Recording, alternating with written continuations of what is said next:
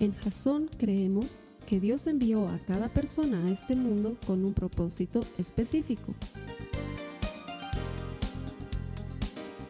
Nuestra misión es ayudarte a que tengas una relación personal con Jesús y a través de ella encuentres ese propósito para tu vida. Queremos ayudarte a alcanzar ese propósito. Es nuestra oración que este podcast te ayude a tener visión, a tener jazón.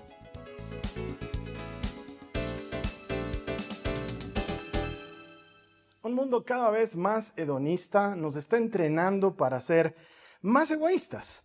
El hedonismo se entiende como la búsqueda del placer y la satisfacción a cualquier costo y cada vez estamos avanzando más y más y más hacia, hacia, un mundo más hedonista porque se vuelve cada vez más egoísta. Se trata de tu satisfacción a tu manera, como a ti te guste, el momento que quieras, para ti solo.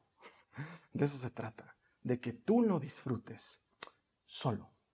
Que veas las cosas que quieres ver en la televisión a la hora que tú puedas y bueno, pues si vives en pareja, con tu esposo, con tu esposa, o si vives en familia y no puedes ver algo con ellos, no te preocupes, lo puedes ver a la hora que tú lo quieras ver, dos, tres de la mañana, está ahí disponible para ti solo. Y tu celular es para ti solo, para que disfrutes tu propia experiencia. Tu Facebook no se parece al Facebook de nadie más y tus aplicaciones están ordenadas como a ti te gusta y el celular está personalizado como a ti te gusta y es para tu deleite solo.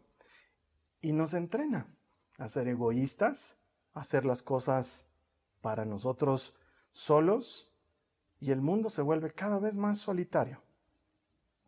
Es un lugar más lleno de gente cada vez, pero más solitario cada vez. Si tú miras la gente caminando en la calle, las cosas que hacen en el día a día, están diseñadas para que las disfrutes tú solo, para que tengas tu propio espacio, y tu propia vida. Y esto me hace recuerdo a que la soledad mata. Sí.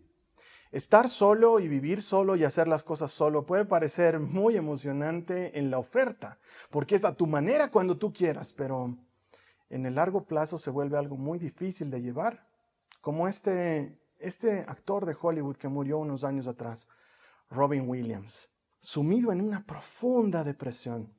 Él decía, no hay nada más terrible que estar rodeado de gente, pero sentirte completamente solo. De eso es de lo que te quiero hablar hoy, en la quinta semana de emociones. Y sí, sé, sé que la anterior semana dije que se terminaba emociones, pero decidí extenderle una semana, una semana más para hablar de la soledad, para hablar de esta emoción tan profunda y tan humana y tan, ¿cómo decirlo?, devastadora, tan amarga, porque sí, la soledad puede ser algo muy amargo. De, hecho, me hace recuerdo una canción que me gusta mucho de un cantante cristiano que se llama Michael Rodríguez que ha estado desaparecido de la palestra por muchos años, pero eso no significa que haya estado desaparecido del Evangelio, ha estado predicando y ha estado dando conciertos y evangelizando, haciendo muy lo que hace él a su manera. Hace poco recién lanzó una nueva canción después de haber estado desaparecido del mundo de la música durante mucho tiempo, es decir, de no haber lanzado canciones. Esta canción que, que quiero mencionarte es una canción antigua de él que se llama... Eh, no me acuerdo bien cómo se llama, pero habla de la soledad. ¿Sabes que es una canción bien linda porque es como una especie de blues?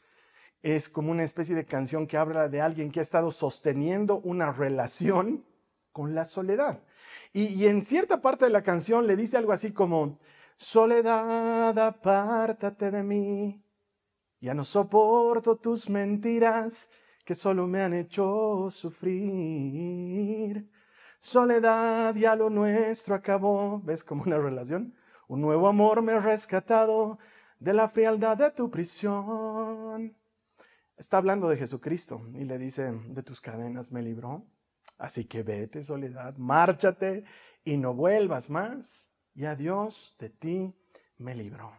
Hay una solución y hay una respuesta para esa soledad tan profunda que muchos de nosotros sentimos. De hecho, no es algo que Dios quiera para nosotros. Si me acompañas en tu Biblia, a Génesis, en el capítulo 2, en el verso 18, bien, bien al principio de la historia, dice, después el Señor Dios dijo, no es bueno que el hombre esté solo.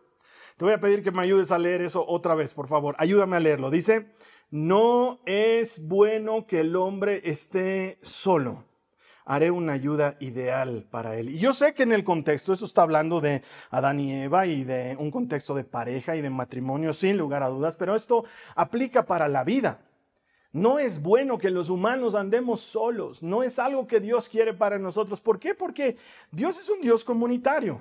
Si tú entiendes cómo es Dios y cómo se presenta y cómo se manifiesta Padre, Hijo, Espíritu Santo, cómo se manifiesta con el hombre queriendo compartir con nosotros y queriendo compartir su gobierno y queriendo estar siempre con nosotros. De hecho, el sueño de Dios es estar con nosotros siempre y ellos serán mi pueblo y yo seré su Dios y habitaré en medio de ellos. La idea de Dios es una idea comunitaria y el hombre participa de esa comunidad y para Dios no es bueno que el hombre esté solo. En ninguna manera es su plan. ¿Y sabes qué? Hoy en día hay mucha gente sola. Si tú vas a algún lugar, bueno, quizás me dices que es por la pandemia. No, no, no. Incluso antes de la pandemia, gente comiendo sola, gente yendo al cine sola. Y quizás tú me digas, es que es algo muy bonito de disfrutar y no te lo discuto. Pero no es bueno que estemos solos. Con el tiempo se vuelve algo que te consume y que te transforma. Y sabes que hay niños solos y hay ancianos solos y hay gente adulta de nuestra edad que está sola y que se siente sola. Y estamos en un mundo cada vez más conectado por la comunicación, con redes sociales y con Zoom y con esto, videoconferencias, pero cada vez más soledad. La gente experimentando esa sensación de abandono, de no tengo a nadie, a nadie le importo, nadie me quiere. ¿Has experimentado alguna vez esto? Esta sensación de que si tú murieses a nadie le haría diferencia, no importaría. Es más, hay gente que siente que nadie se daría cuenta de su ausencia si es que pasaran a mejor vida. ¿Has sentido esto? Porque quiero decirte, Jesús lo experimentó. Él ha experimentado soledad. Las horas antes de su muerte, debes recordar unas semanas atrás cuando hablábamos de cómo Jesús experimentó sufrimiento y dolor y ansiedad, las horas antes de su muerte también experimentó soledad. Recuerdo bien este pasaje, Jesús diciéndole a sus discípulos, no me dejen solo, oren conmigo, por favor, no me dejen solo, me siento triste, me siento angustiado. Él estaba experimentando también soledad, pero el momento de mayor soledad lo experimentó en la cruz. Esto lo registra Mateo en el capítulo 26, el verso 27. Si quieres leerlo conmigo, dice, a eso de las 3 de la tarde, Jesús clamó en voz fuerte.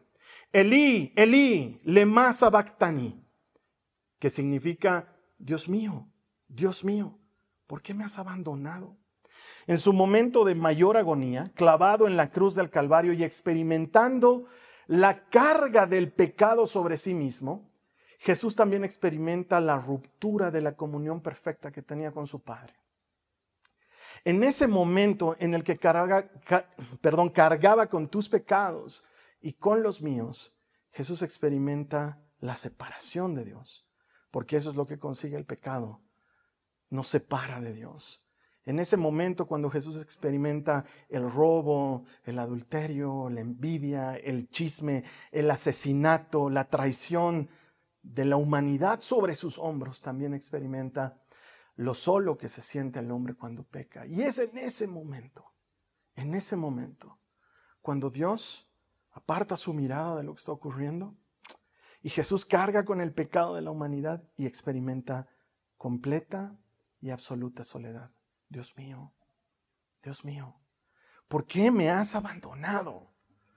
Sí, también es cumplimiento de uno de los salmos, del Salmo 22, una profecía, una profecía pensada en el Mesías, una profecía que anunciaba lo que el Mesías, el siervo sufriente, iba a experimentar pero un momento de profunda soledad para el Hijo del Hombre.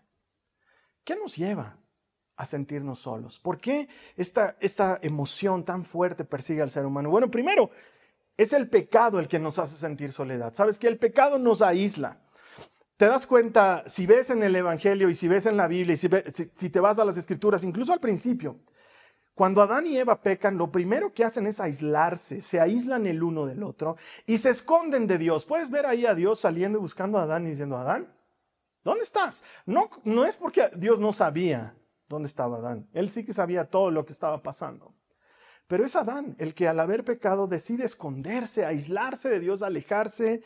Le dice, Señor, escuché que estabas viniendo, vi que estaba desnudo, tuve miedo y me escondí. El pecado nos aísla, nos aparta de la gente que amamos, nos aparta de Dios. Porque claro, si estás pecando, si estás haciendo algo incorrecto, sabes que lo estás haciendo y prefieres mantenerte aislado y prefieres esconderte, no, le avisas a todo el mundo que estás pecando, eh, eh, guardas las cosas, escondes las cosas, haces las cosas sin que los demás lo sepan y te aíslas. Es como David. Cuando David pecó, lo hizo escondidas. ¿Y sabes qué le dice Dios a David? Lo que tú hiciste escondidas, tus enemigos lo harán públicamente. Y luego lo mismo que hizo David con Betsabé, lo hace su hijo Absalón con todas las, con todas las concubinas de David en la azotea de la casa a vista de todo el pueblo. Horrible. Pero eso es lo que hace el pecado. Te aparta, te aísla. Y mientras David oraba para que el hijo de Betsabé no muera, estaba aislado no se juntaba con nadie. Él estaba ayunando, esperando que Dios se, se apiade de él, pero en realidad estaba apartado de todos y de todo. Porque eso es lo que hace el pecado. El pecado nos aísla y si tú y yo sentimos soledad, probablemente sea porque estamos en algo que no le agrada a Dios. O, segundo, el egoísmo es lo que nos lleva a la soledad. Y quizás me digas, pero Carlos Alberto, ¿el egoísmo es un pecado? Eh, claro que sí pero es una categoría especial de aislamiento, de soledad. ¿Por qué? Porque por estar buscando que todo sea para ti y que todo sea a tu gusto y por pensar solo en ti y hacer a un lado a los demás, terminas solo. Quiero decirte esto. Si sigues viviendo una vida egoísta, no hay manera de que termines esa vida en compañía. El egoísmo nos aleja de las personas, el egoísmo nos aleja de Dios, el egoísmo nos aleja de las cosas que más amamos, aun cuando parece que no, aun cuando parece que más bien está atrayendo a ti aquello que te gusta y que amas, en realidad te está alejando de todo, de la gente que amas, del Señor que está contigo, de todo. Esto me hace recuerdo y lo vas a entender si viste o leíste los libros de J.R. Tolkien, el Señor de los Anillos, si viste estas películas o si, o si leíste estos libros, Carlos Alberto, pero ¿qué tienen que ver? Tolkien era un, era, era un sacerdote católico muchos años atrás que escribió toda su obra con un fuerte contenido espiritual. Esa criatura Gollum, debes recordar, ese como enano, como duende, que tiene los dientes filudos y los ojos enormes y que dice, oh, my precious. esa es la personificación de lo que el egoísmo le hace a una persona termina consumido y completamente destruido en su anhelo de guardar el famoso anillo para sí mismo y ese anillo termina por consumirlo y por destruirlo. ¿Y sabes qué? Acumular cosas, vivir pensando solo en ti mismo, vivir eh, expectante del beneficio que tú puedes obtener sin importar los demás, te está separando de Dios, te está enfermando y te está llevando a una profunda soledad. Todo para ti. Satisfacción para ti. ¿Sabes qué? Miles de amigos en redes sociales. Miles de amigos. Pero cuando te ves en la calle con ellos, ni te saludas, porque no son realmente tus amigos.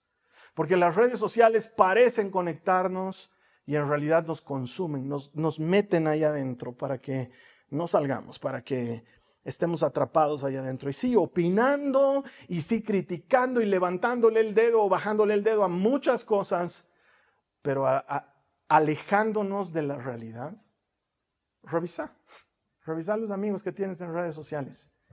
Te reto a que me digas con cuántos de ellos tienes verdadera comunicación, verdadera conexión. Te reto a que superes a 50. Ninguno de nosotros lo hace. Es una mentira. Este mundo diseñado para satisfacerte te está alejando de lo que es verdaderamente importante. Te está llevando a soledad profunda. ¿Y sabes qué? Hay mucho poder en la comunidad. Hay mucho poder en estar juntos.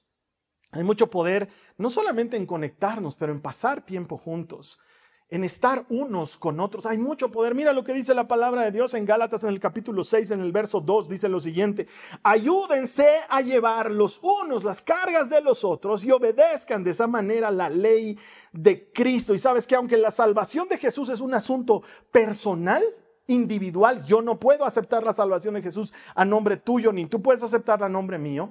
Vivir la salvación es un tema comunitario, es una experiencia de gente. Por eso es que hay mucho poder en la iglesia. Por eso es que pasamos tanto tiempo animándote a no perder el vínculo, a conectarte a nuestros servicios. Ahora que estamos retornando a nuestros servicios presenciales, ven a la iglesia, conectate con la gente, pasa un tiempo con los hermanos, ayuda a otros a llevar sus cargas y deja que otros lleven las tuyas hay mucho poder en cumplir así la Torah de Cristo. ¿Sabes cuál es la Torah de Cristo?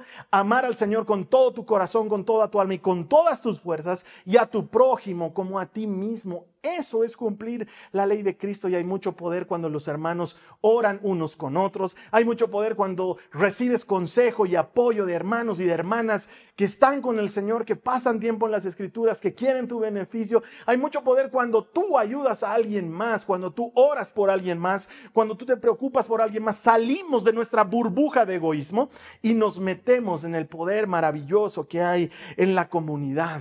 Nos metemos en la ayuda que nos provee el estar unos con otros. Y sabes que lo he escuchado muchas veces. Porque hay gente que dice, sí, pero no hay amor en la iglesia, o no hay amor en esta iglesia. O alguna vez recibo mensajes de hermanos que me escriben del exterior y me dicen, ¿sabes qué? Me han lastimado en la iglesia a la que asistía. Y sabes qué? Te creo. Te creo que a veces la iglesia lastima, pero también te invito, haz tú la diferencia. ¿Sabes qué? La gente no se entera que tú estás mal si tú no dices, hermanos, estoy mal, oren por mí. La gente no se entera que estás pasando por necesidad si tú no dices, hermanos, estoy pasando por necesidad, necesito apoyo. Necesitamos dar el primer paso de involucramiento y vas a ver cómo los brazos de la comunidad van a estar sobre ti, las alas del Señor van a estarte protegiendo. Hazlo tú. No es bueno que el hombre esté solo, entonces no te quedes sola. No te quedes solo, avisa a alguien más, ¿sabes qué? Necesito apoyo, necesito ayuda, me estoy sintiendo solo, siento que a nadie le importo, habla con alguien más. Y no solamente con el Carlos Alberto, oye, ¿sabes qué? Recibo semanalmente decenas de mensajes y los derivo, les digo, habla con el fulano, habla con el sultano, porque no doy abasto para todos, pero ¿sabes qué? Somos una comunidad grande y nos podemos sostener unos a otros y nos podemos ayudar unos a otros. El primer paso lo tienes que dar tú. Tienes que hacer tú el primer paso. Las amistades se cultivan. Mira, yo te quiero contar algo de mí. Yo he crecido con un grupo de amigos muy bonito. En su momento y cuando yo era joven y cuando era adolescente he tenido un grupo de amigos que creían lo mismo que yo creía y que hemos crecido juntos en la fe, en el espíritu y en comunión. Pero en determinado momento de la vida nos separamos. Y sabes que cuando nos separamos, que es específicamente cuando yo decidí eh, salir de la anterior congregación en la que estaba, cuando mi esposa y yo salimos, la cantidad de ataques y la cantidad de críticas y la cantidad de, de rabia que recibía a raíz de esa decisión, terminaron por decepcionarme de la amistad grandemente. Y durante muchos años, muchos años, me cerré a mí mismo a tener amigos y decidí que no iba a relacionarme estrechamente con nadie, porque la anterior experiencia había sido muy dolorosa. Perder a tus amigos de 18 años es algo que me dolió mucho y durante muchos años decidí no tener amigos. Incluso mi, exceso de soledad me llevó a aislarme a tal nivel que incluso me distancié de mi propio hermano. Tuvimos una serie de desacuerdos por temas familiares y nos distanciamos. Y durante muchos años ni siquiera lo tuve a mi hermano. Y me acuerdo que mi esposa, la Carly, ella tiene una familia bien bonita y su hermana y sus primas y su familia extendida es bien linda. Y me acuerdo que cada cierto tiempo tenían y siguen teniendo, incluso pese a la pandemia, se reúnen por Zoom. Es bien bonito lo que hacen. Se reúnen, sus reuniones de primas le llaman, y están ahí, charlan y comparten. Y yo le decía a, mi esposa, qué lindo debe ser tener algo así, porque yo no lo tenía. Honestamente, yo solito me había aislado. No puedo echarle la culpa a alguien más. Sí, a raíz de un evento doloroso, tomé la decisión, pero yo fui el que me aislé solito y decidí no dejar entrar a nadie a mi vida. Pero sabes qué? Te puedo decir de primera mano como testimonio personal, cuando tú das el primer paso y cuando cultivas amistades, la cosa cambia. Mi hermano es mi vecino, así que durante la cuarentena hemos pasado mucho tiempo juntos. Hemos podido compartir muchas cosas. De hecho, alguna vez publicaba fotografías de comida que estábamos preparando porque mi hermano cocina muy rico. Y algunos me preguntaban y me decían, ¿quién está haciendo Carlos? Además que con la paranoia esa de no te juntes con otros. Entonces yo no le decía a nadie lo que estaba haciendo, pero estaba pasando tiempo con mi hermano, con quien nos hemos reconciliado y con quien hemos retomado no solamente nuestra relación de hermanos, pero la amistad que debe haber entre hermanos. Y luego, ¿sabes qué? Tengo, decidí tener amigos en la iglesia, porque habían muchos hermanos que me decían, seremos amigos con sus actitudes, con su preocupación por mí, con su amor, con su afecto. Y sabes qué? si tú no inviertes en eso, no pasa nada. Pero he decidido dar el primer paso e invertir en esas relaciones. Y he empezado a cosechar lindas amistades, hermanos de la iglesia con los que tenemos ese cariño especial y con quienes sé que puedo contar si estoy pasando por necesidad y a quienes les puedo contar mis cosas. Y ellos saben que también pueden contar conmigo. ¿Y sabes qué? Es hermoso lo que puede hacer tu comunidad. Es hermosa esa sensación de saberte cubierto y de saberte perteneciente a algo grande. Y sabes que la iglesia de Jesucristo es algo grande. Es un buen lugar donde puedes hacer amistades. De hecho, aquí en Jason tenemos un plan que por la pandemia no lo hemos podido poner en marcha, pero que lo vamos a poner en marcha. Estamos acondicionando una serie de espacios para nuestros jóvenes, para que vengan aquí a la iglesia y pasen sus días cuando, cuando salgan del colegio y tengan tareas, se vengan a hacer tareas aquí porque no tienen alguien que los cuide en la casa y que puedan estar aquí compartiendo juntos. ¿Sabes por qué? Porque quiero que crezcan en un ambiente sano, con amigos que creen lo mismo, animándose a unos a, unos a otros en la fe porque es muy poderoso lo que puede hacer la iglesia cuando nos ayudamos unos a otros a llevar nuestras cargas. No necesitas vivir aislada, aislado, solo, sola, no necesitas. La comunidad puede sostenerte, pero tú necesitas dar ese primer paso. Jesús tenía amigos, Jesús era un amiguero. Jesús era un amiguero de verdad. Si te das cuenta, si lees los evangelios, nunca andaba solo. El único momento que estuvo solo fue cuando se fue al desierto a orar para que Satanás lo tiente. Es el único. Después volvió y viajaba siempre acompañado y comía siempre acompañado y visitaba amistades y llegaba a alojarse en la casa de alguien y tenía siempre alguien que lo esté esperando. ¿Sabes que Jesús es un modelo perfecto de lo que es la amistad y tú y yo podríamos emular a Jesús? Si Él en su personalidad y en su carácter nos muestra esto, es porque no es bueno que el hombre esté solo, pero es bueno que tengamos amigos, es bueno que tengamos hermanos, es bueno que tengas alguien que ore por ti y tú tener alguien por quien orar. Sabes que la iglesia es una maravillosa invitación para conectarnos. ¿Qué estás haciendo para conectarte con alguien más? No esperes que el otro dé el primer paso. Da tú el primer paso, preocúpate por alguien más pregunta cómo está su vida, haz una pequeña invitación. Ay, Carlos Alberto, es que estamos en la pandemia. La pandemia nos está separando también, pero podemos hacer cosas para estar conectados. Una llamada, un mensaje, una videoconferencia pueden hacer la diferencia para una persona que se está sintiendo muy sola. Y si tú te estás sintiendo solo o sola, levanta la banderita de auxilio y di, ayúdenme, estoy sintiéndome solo, estoy sintiéndome sola. Y vas a ver cómo la comunidad va a ir en tu rescate, porque eso es lo que hacen los hermanos. Se ayudan unos a otros a llevar sus cargas. Pero yo quiero darte la verdadera cura para la soledad, porque la soledad tiene una cura. Quiero que me acompañes a Isaías en el capítulo 49, en el verso 15, dice la palabra de Dios. ¿Puede una madre olvidar a su niño de pecho y dejar de amar al hijo que ha dado a luz?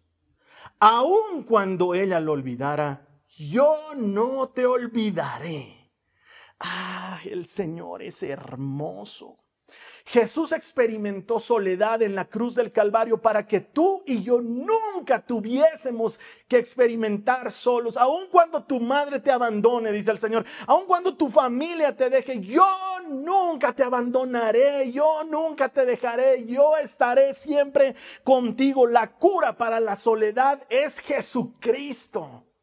La cura para esa sensación de que nadie te quiere, que a nadie le importa, hacer recibir la salvación de Él, creer en su palabra, creer en lo que Él te dice, no te dejaré, estaré contigo.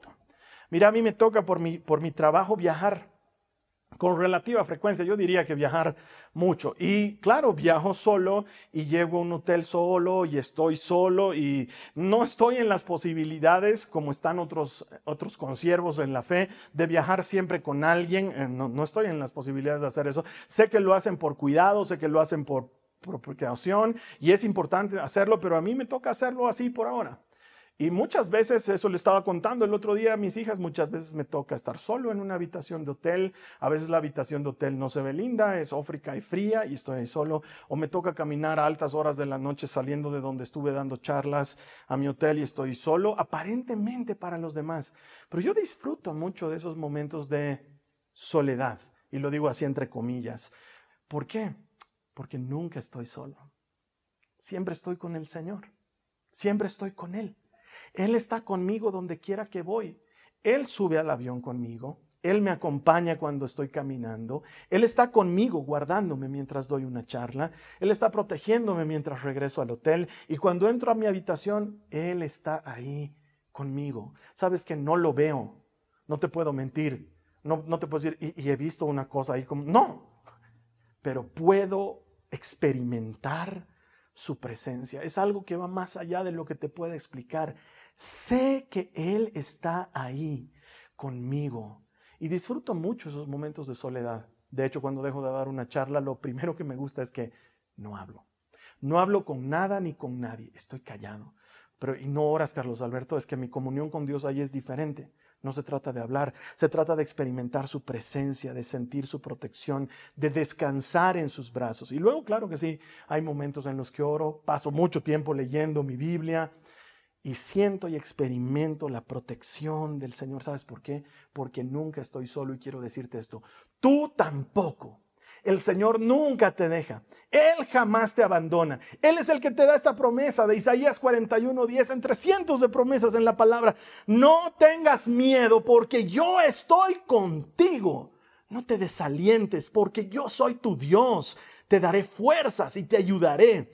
Te sostendré con mi mano derecha victoriosa. Él lo ha prometido. De hecho, entre Isaías 41 e Isaías 46 vas a encontrar tantas veces que el Señor dice, estoy contigo, no te dejo, estoy contigo. Es una constante. Dios no quiere que estemos solos. Jesús ha muerto en la cruz para que tú y yo nunca más tengamos que estar solos. Oye, alguien diga amén a eso. Jesús murió en la cruz para que tú y yo nunca más experimentemos soledad. Él experimentó soledad para que tú y yo nunca más la experimentemos porque Él ama estar con la gente. Mira qué le dice a Moisés.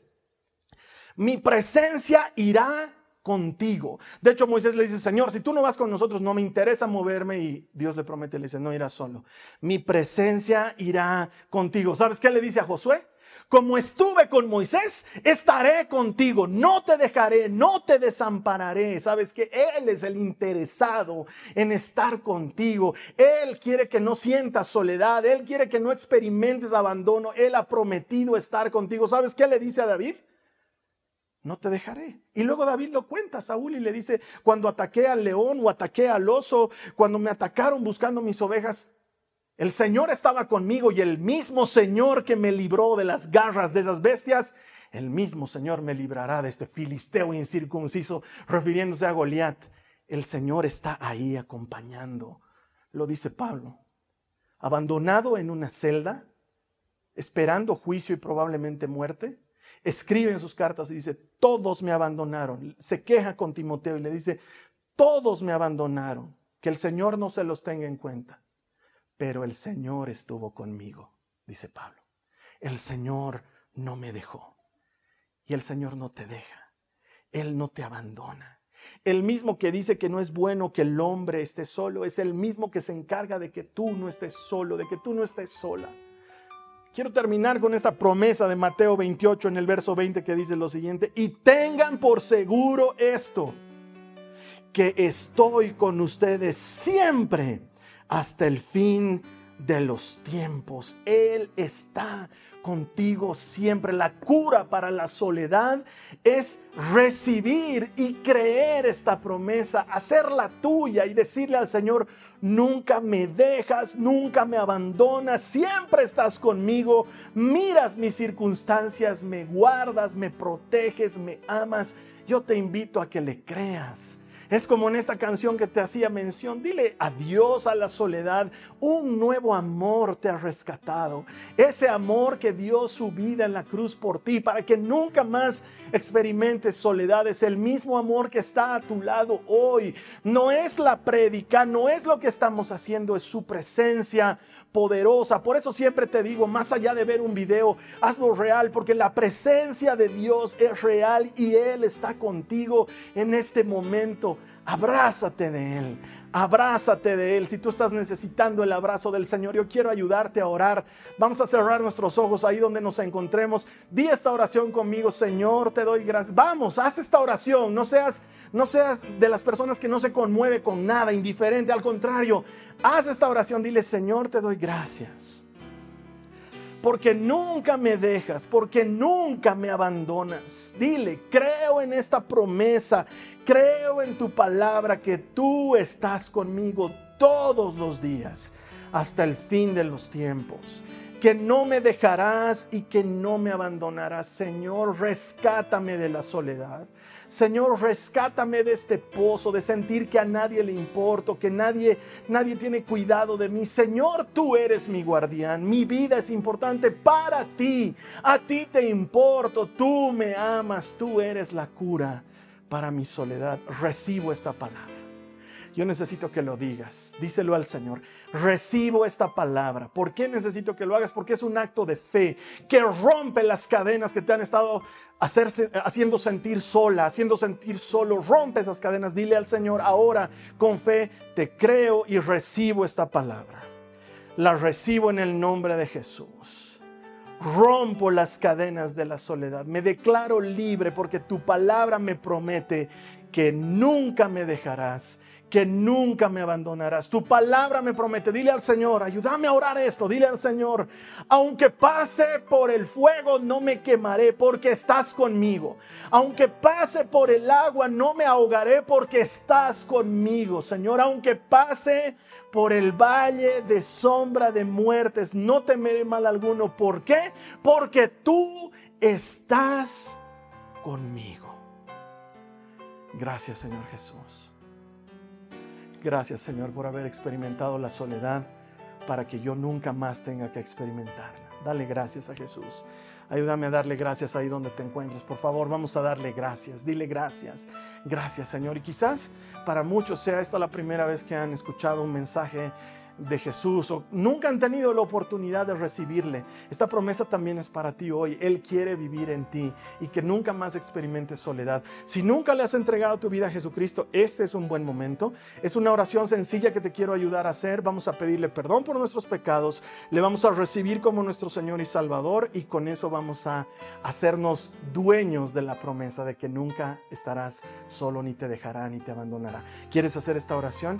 Hazla donde te encuentres en este momento repite conmigo, dile, Señor Jesús, te pido perdón por todos mis pecados. Te doy gracias por haberme salvado.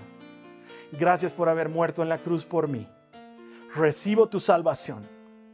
Te declaro mi Señor y mi Salvador. Tú moriste por mí. Yo viviré para ti. Nunca más Nunca más, díselo al Señor, nunca más viviré una vida de soledad porque tú estás conmigo. En el nombre de Jesús. Amén. Gracias por haber hecho esa oración y puedes creerlo, el Señor cumple sus promesas. Si Él ha dicho no te dejaré y no te abandonaré, es porque nunca te dejará y nunca te abandonará. Bienvenido a la familia de Dios. Ahora sí, hemos terminado la serie Emociones. Yo te voy a pedir este gran favor que me ayudes a compartir este mensaje. Hay mucha gente sola en este mundo. Van a necesitar una voz de ánimo que les diga cuál es la cura para la soledad y que encuentren esa cura en Jesucristo. Entonces ahí vamos a celebrar que todo el que encuentra a Dios encuentra vida. Te espero aquí la siguiente semana. Esta ha sido una producción de Jason Cristianos con propósito. Para mayor información sobre nuestra iglesia o sobre el propósito de Dios para tu vida, visita nuestro sitio web www.jason.info. Allí encontrarás muchos recursos para animarte en tu relación con Dios, enseñanzas, nuestro blog, prédicas y mucho más. Te lo deletreamos www.jason.info. También puedes visitarnos en nuestro sitio en Facebook www.facebook.com barra Que Dios te bendiga abundantemente. Muchas gracias.